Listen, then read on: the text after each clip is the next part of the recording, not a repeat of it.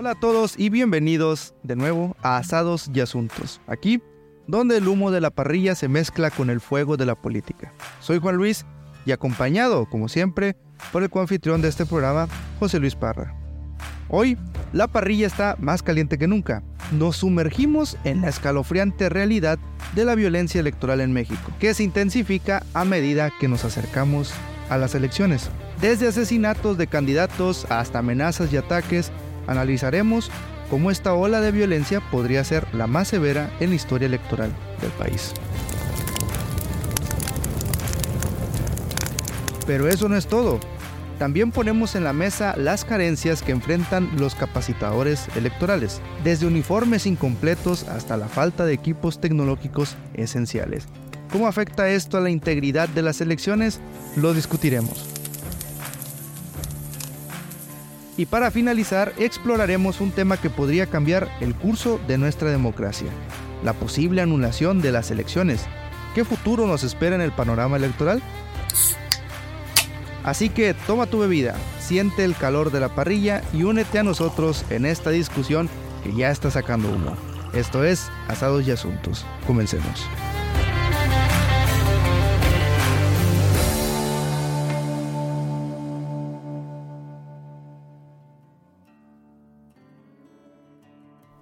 Y después de esa ya tradicional intro, José Luis, ¿cómo estás? ¿Qué tal, Juan Luis? Aquí, al pie del cañón. Oye, ya para empezar a abordar los temas, ya echando la carne al asador, nunca mejor dicho, eh, vamos a empezar con el primer tema, ¿qué te parece? Adelante. Claudio Ochoa Huerta, columnista, periodista de Latinus, en su programa llamado Latinus Diario, Destaca preocupante la situación de la violencia electoral en México. Incluso ya, pues, como decimos, a dos semanas de las elecciones ya viene duro la, jornada de violencia. Aún faltando dos semanas es, es, un gran adelanto de lo que viene.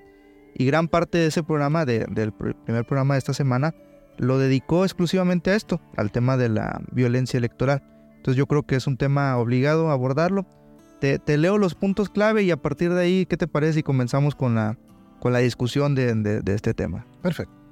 Mira, el primer tema que abordó es el asesinato de políticos y candidatos. Menciona que los asesinatos de Yair Martín Romero, aspirante a diputado federal con Morena en Ecatepec, y su hermano Juan Martín, o Joan Martín, no sé eh, específicamente cómo se pronuncia, sufrieron un ataque armado. Además, resalta el asesinato del secretario del ayuntamiento de Villa Álvarez, Colima, durante su ejercicio en un parque.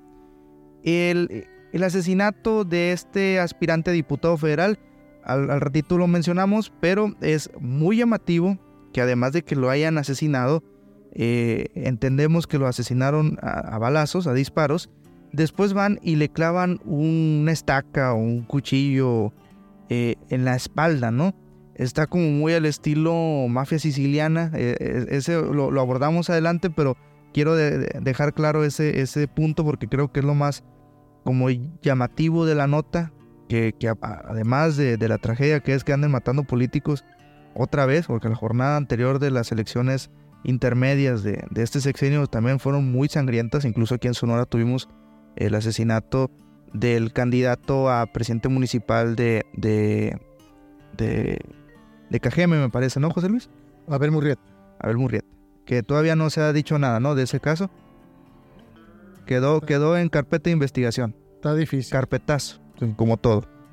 Pues mira. Entonces, el segundo tema que menciona Claudio Ochoa Huerta es básicamente las reacciones políticas. Destacó ahí que Alito Moreno, el líder del PRI, pues condenó los crímenes, criticó al gobierno de López Obrador por la inseguridad la gobernadora Indira Vizcaíno de Morena pidió investigaciones exhaustivas a causa de este asesinato de, del aspirante de, de a diputado federal de Morena. Las estadísticas de violencia, otro fragmento del, del programa, abordó que desde el inicio del proceso electoral actual, junio de 2023 hasta febrero del 2024, se han asesinado a 33 personas involucradas en el proceso electoral incluyendo 16 candidatos de diversos partidos. Enero fue el mes más violento y los homicidios se distribuyen en varios estados, liderando Guerrero, seguido por Veracruz y Michoacán. Destaca aquí también que es de todos los partidos, ¿eh? los muertos están en todos los partidos políticos. Morena, PRI, PAN, PRD, Movimiento Ciudadano, Verde, vamos, hasta, hasta el PT, ¿sabes? Entonces, no es algo puntual de Morena, no es algo exclusivo de Morena, también es algo que parece ser generalizado en todos los partidos políticos.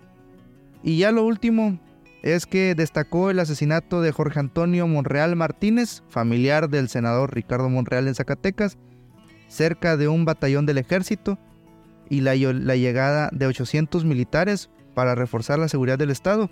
Oye, José Luis, en base a lo que te platiqué aquí, a tu juicio, ¿cuál es el origen de la violencia política en este sexenio? Empezamos con esa pregunta.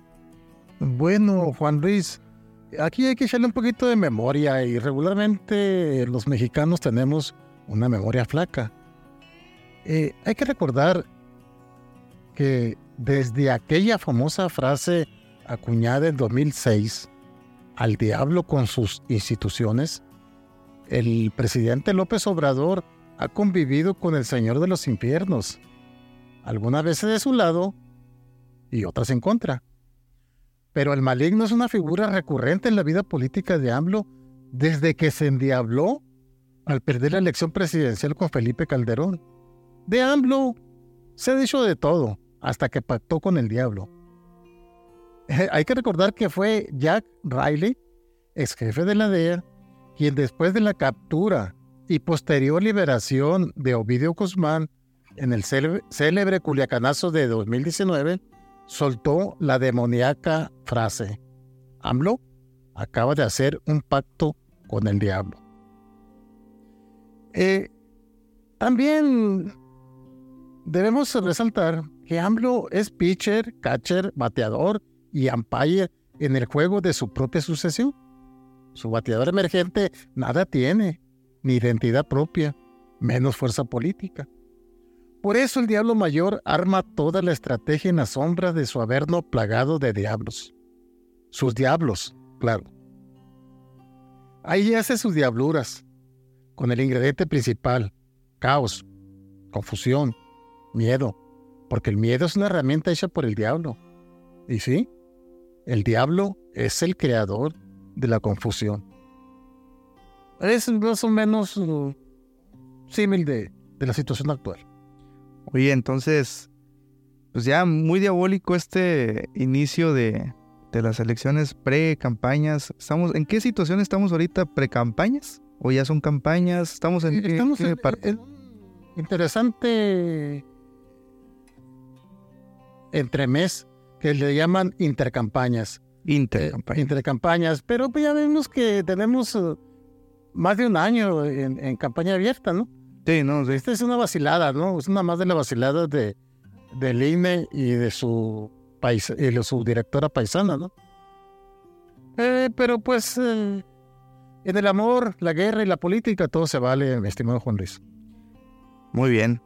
No nomás es la violencia, José Luis te quiero presentar 10, no, perdón, 9 carencias que enlistó un, un, analista ahí de estos que abundan en Twitter, pero me pareció muy acertado lo, lo, que, el, trabajo que hizo. Eh, habla de las carencias de los capacitadores electorales en las elecciones organizadas por nuestra paisana Guadalupe Tadei, sonorense.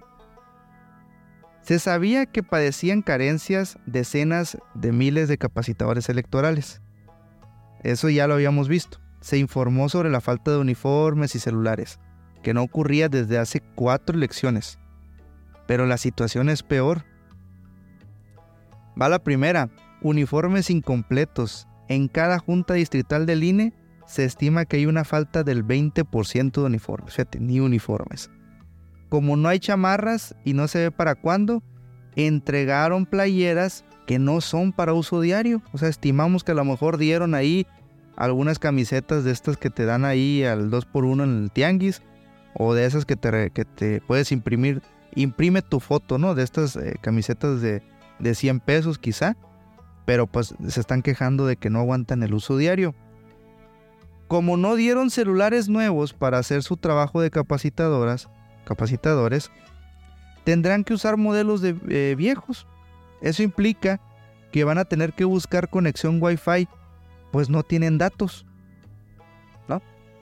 Y el tener que buscar Wi-Fi ya implica un riesgo de ciberseguridad de los datos que se recaben. Porque sabrás tú que usar señales de Wi-Fi públicas son muy inseguras. Los, cibercriminales pueden utilizar esta, esta red Wi-Fi para robar los datos que se transfieren por esas redes. Es algo que, que todo mundo debe tener cuidado, sobre todo, y esto va para los que nos están escuchando, si van a hacer alguna transferencia bancaria, no la hagan con Wi-Fi de, de, la calle, eh, porque puede ser, eh, hay muchos seguros, pero vale más prevenir que lamentar, igual en los aeropuertos, en, cafeterías, vale más no andar usando aplicaciones bancarias, ¿no? Ahí como precaución vale más usar los datos del celular. Y volvemos a, las carencias. Los celulares viejitos tienen que actualizarse uno a uno, pues no tienen la capacidad de, cargarse automáticamente las aplicaciones que necesitan para, para hacer su chamba. Faltan mochilas, se están usando mochilas usadas de la consulta popular de 2021, aquella de revocación de mandato, no sé si te, si te acuerdas. Y, pero pues están en malas condiciones por su uso. Estamos hablando de hace tres años ya. Entonces, ahí también faltan mochilas. Y ya por último, no tienen ni tabletas con datos, sea, son tablets sin datos. Y no hay computadoras para la gente de apoyo que entró al, a la chamba, aquí al quite. O sea, no hay ni computadoras para la gente nueva que entró a trabajar como capacitadores del INE. Pero ¿sabes qué sí hay, José Luis? Mm el bono electoral que se autoaprobó Guadalupe Tadei. ¿Cómo ves? Bueno, sobre las carencias, obviamente que afecta. Es como construir una mesa con tres patas. Sí. Y aguas, ¿eh? Es síntoma de falta de lana. Sí. Eh, es austeridad. Eh, falta de lana para garantizar unas elecciones eh, tranquilas. Eh, según mi modesta opinión, precisamente por eso, gobierno, candidatas presidenciales y partidos políticos deberían firmar un pacto que garantice elecciones limpias y tranquilas. Sí, claro. ¿Qué es esto? Pues es que no hay lana. No. Pero, pero no hay lana para garantizar el, proceso electoral, pero sí para que los, eh, los, el cuerpo directivo del INE y los consejeros eh, se repartan bonos de más de 300 mil pesos cuando aún no hacen su chamba. O sea, las elecciones, el proceso electoral formal no empieza. Empieza, creo que es bisiesto este año, empezaría el 29 de febrero o el 1 de marzo y, ya se están regalando el dinero público. Oye, y el, el bono este está muy, muy fuerte, o sea, es, es muy buena lana, ¿no? O sea, Estamos hablando de que en la época en la que estaba el, anterior, el, este, ¿cómo se llama? El, del INE, el que criticaban tanto que ahorita está en Latinos, hombre. Córdoba. Lorenzo Córdoba. ¿Cómo lo criticaba el presidente y, la gente de Morena? Que despilfarraba dinero, que el INE era muy caro. ¿Te acuerdas cuando decía que el INE era muy caro, que le iban a quitar presupuesto porque, uy, no, son bien fifilos de los del INE? Y ahora que llega Guadalupe Tadei, de, de, esta onda 4T que traen toda la idea de, la austeridad, lo primero que hace antes de empezar las elecciones Guadalupe Tadei es autoaprobarse un bono. O sea, fue tan escandaloso que, que, muchos eh, compañeros de ella dijeron, no, a mí no me lo pongan el bono porque está, está muy sinvergüenza que te den un bono de 300 mil pesos, dijiste. Más de 300 mil. Más de 300 mil pesos mientras hay, hay eh, este, eh, trabajadores de, del INE que se, que se están asoleando, que están eh, aquí, ellos, sí están trabajando, a, ellos sí les deberían dar un bono, y ellos no les dan ni lo básico, ni las computadoras que, que, necesitan, no tienen celulares modernos, ahí les dan el, equipo que les dieron en, el 2021, no les dan ni, ni los chalecos, ni iban ni uniformados, imagínate, llega una persona a tu casa empieza a querer de este trabajar, pero ni sabe si trabaja para el INE porque no tiene un, chaleco que le identifique. Pues, eh, y mientras tanto, aquí la, señora dándose un bono de 300 mil pesos. Pues ojalá que lo gaste bien, porque vaya que parece que se lo quitaron a, los, a, los de abajo para quedárselo los de arriba, ¿no? Muy neoliberal de su parte, ¿no crees? Este... Sí, sí, volvemos a lo mismo, lo que siempre hemos criticado, lo que siempre hemos planteado, que nuestra democracia sale muy cara. Sí. ¿Por qué? Porque todo el mundo hace trampa, todo el mundo quiere hacer trampa, quiere ganar a la mala. Pero si, si hubiese un juego limpio, creo que saldría más barata la democracia en México, pero no. No, y todo para reducirlo a un juego de popularidad, ¿no? Porque realmente ya en este punto las elecciones ya no se tratan de, de propuestas, de planes de gobierno.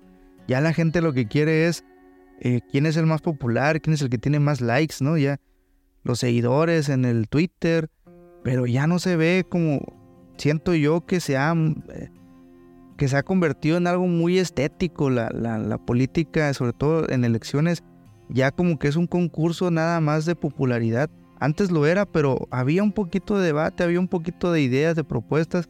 Desde que llegó Internet, no sé si coincides conmigo, y, desde que llegó Twitter y todas estas redes, y ahora con TikTok es peor, yo creo que todo se, se, quedó en tema de likes y seguidores, visitas. No sé si estás de acuerdo ahí con esa, esa opinión. Sí, claro.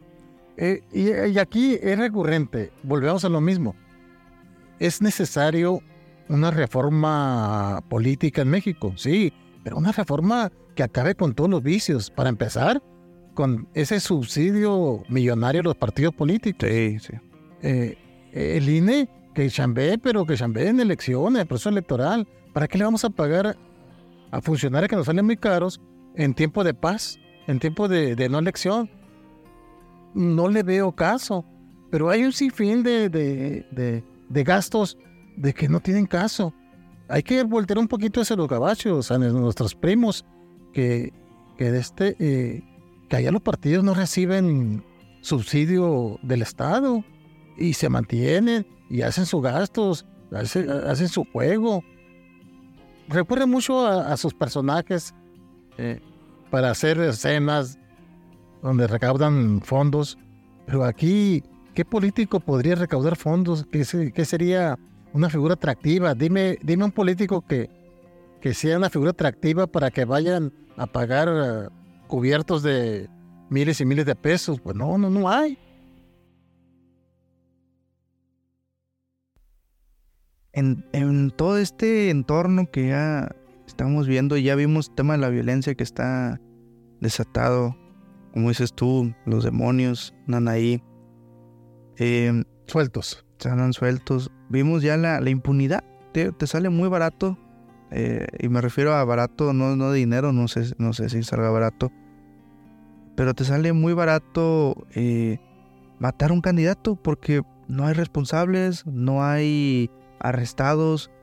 Eh, la fiscalía desde todo el sexenio de, Andrés Manuel, de vacaciones, si sale la fiscalía es para hacer un caso político, es para querer enjuiciar a algún, algún opositor del PAN, del PRI, no sé qué. Pero no hemos visto a la fiscalía trabajando para ir a, buscar, a dar con el responsable del asesino de Abel Murrieta por ejemplo, que es un caso que tenemos aquí en Sonora, que sigue la carpeta abierta, creo yo que sigue abierta porque no hemos sabido, nunca supimos. Em, fue, fue muy triste cómo, cómo lo asesinaron como una vida como si nada. Estaba el hombre entregando panfletos en la calle, haciendo su lucha ahí, haciendo su campaña, y, lo mataron de un, de un tiro. Em, recuerdo haber visto la, la, fotografía en Twitter y, y pues desgraciadamente yo creo que ya nos estamos acostumbrando a que anden matando candidatos, a que anden matando periodistas. Lo que antes no pasaba, yo creo que ya, ya, ya se rompió el límite del, del, crimen organizado. Y pues ya vemos el intento de asesinato de Ciro. Mucho show, pero nunca nos, vamos, nos vamos a enterar seguramente de, de, por qué, quién. Y como ese tipo de, de asesinatos, pues siempre se quedan sin, sin repercusiones. Entonces te sale muy barato, ¿no? Matar políticos, matar periodistas. Tú, tú que, que eres del gremio periodístico, ¿qué opinas de, todo este tema de, que sea tan barato eh, matar y que no haya responsables, o sea, que no hay aplicación de la justicia. No, ni siquiera terminamos sabiendo por qué. Deja tú quién, por qué, por qué mataron a Abel Murrieta. No lo sabemos y parece que no lo vamos a saber nunca. El por qué es muy fácil, por los intereses. Los intereses que conviven, que cohabitan al lado de, los intereses políticos. Siempre son intereses políticos, económicos. Y en estos tiempos violentos ya sale muy barato quitarle la vida a un cristiano. Ay, chingado, se puso muy, muy triste el programa, pero no, no. Vamos a, a cerrarlo todavía más triste, bueno, preocupante. Te voy a plantear una situación. Primero te voy a leer una nota que ya se ha abordado este tema, no, no es una no es una mm, teoría mía aquí, es algo que ya se ha hablado en el Tribunal eh, Electoral de la Federación, allá en el, en, el, en el Tribunal Electoral del Poder Judicial de la Federación, allá donde se arregla los temas, las controversias electorales, allá en Ciudad de México. Y ellos ya abordaron el tema de una posible anulación de las elecciones si llegara a influir el, crimen organizado. Eh, el, problema aquí, José Luis, es que ya hay precedentes donde parcialmente se anularon elecciones, en Michoacán, por ejemplo, donde la intervención de grupos criminales en algunas casillas, pues llevó a su anulación. O sea, no es algo que se esté inventando. Y, por ejemplo, los magistrados del Tribunal Electoral, incluyendo a Mónica Aralí Soto y Felipe Fuentes Barrera, subrayan que la anulación podría proceder si la participación de estos grupos genera un contexto de violencia generalizada que influye en los resultados electorales y también mencionan que la anulación podría darse por violación a los principios generales de la elección. Ante este riesgo, pues los magistrados instan a tomar medidas para prevenir la intervención del crimen organizado en las elecciones y proponen identificar lugares de alto riesgo y considerar alternativas para las casillas electorales, como centros de votación especial o voto anticipado. O sea, ya estamos viendo ya eh, posibles estrategias que, podría abordar el INE. Eh, una posible anulación, una posible anulación de las elecciones es un peligro latente. Y ya se ha dicho y se ha repetido y se va a volver a decir conforme pase eh, el tiempo y el proceso electoral. Y esto es es parte de la violencia, del escenario violento, violento que hay en México. Eh, y en esa eventualidad sería determinante la participación de las Fuerzas Armadas. Entonces, eh, no sé, el, escenario no se ve a la huella, no se ve tranquilo, no se ve en paz, se ve muy violento. Eh, en ese sentido, llama la atención la postura y actitud del presidente López Obrador. Eh, su actitud refleja nerviosismo. No oculta que tiene que meterse eh, en el proceso para impulsar a su delfina. ¿Qué otra cosa se puede decir? O sea, está exagerada la participación del presidente en este proceso electoral que aún no inicia formalmente. ¿Te imaginas cómo va a estar cuando ya inicie el proceso?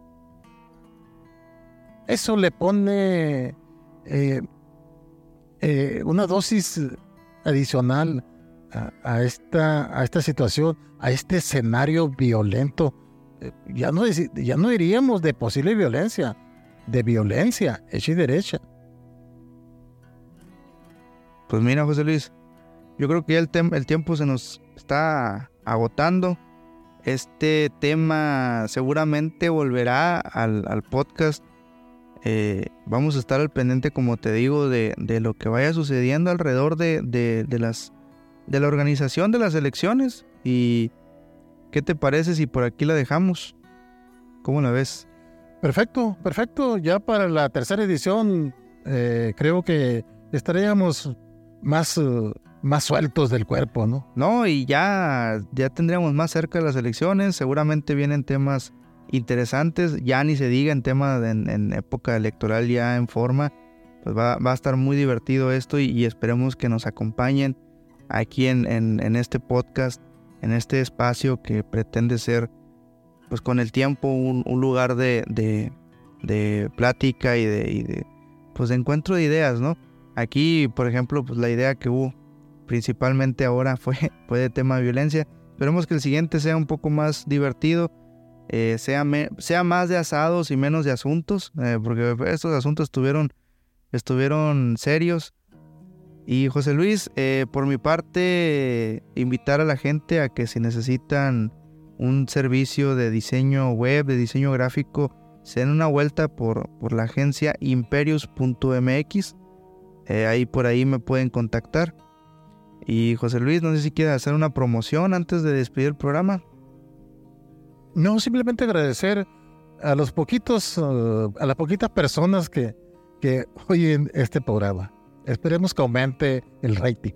Sí, claro, es, es agradecer a la gente que nos sintonizó en este primer, en el primer programa y ahora en este segundo, agradecer si, si pueden compartirlo en las redes sociales, enviarlo por correo, por WhatsApp, ahí sería de gran ayuda, ¿no? Entonces, muchas gracias José Luis, nos vemos en el siguiente programa, muchas gracias a todos por escucharnos, nos vemos en el siguiente episodio.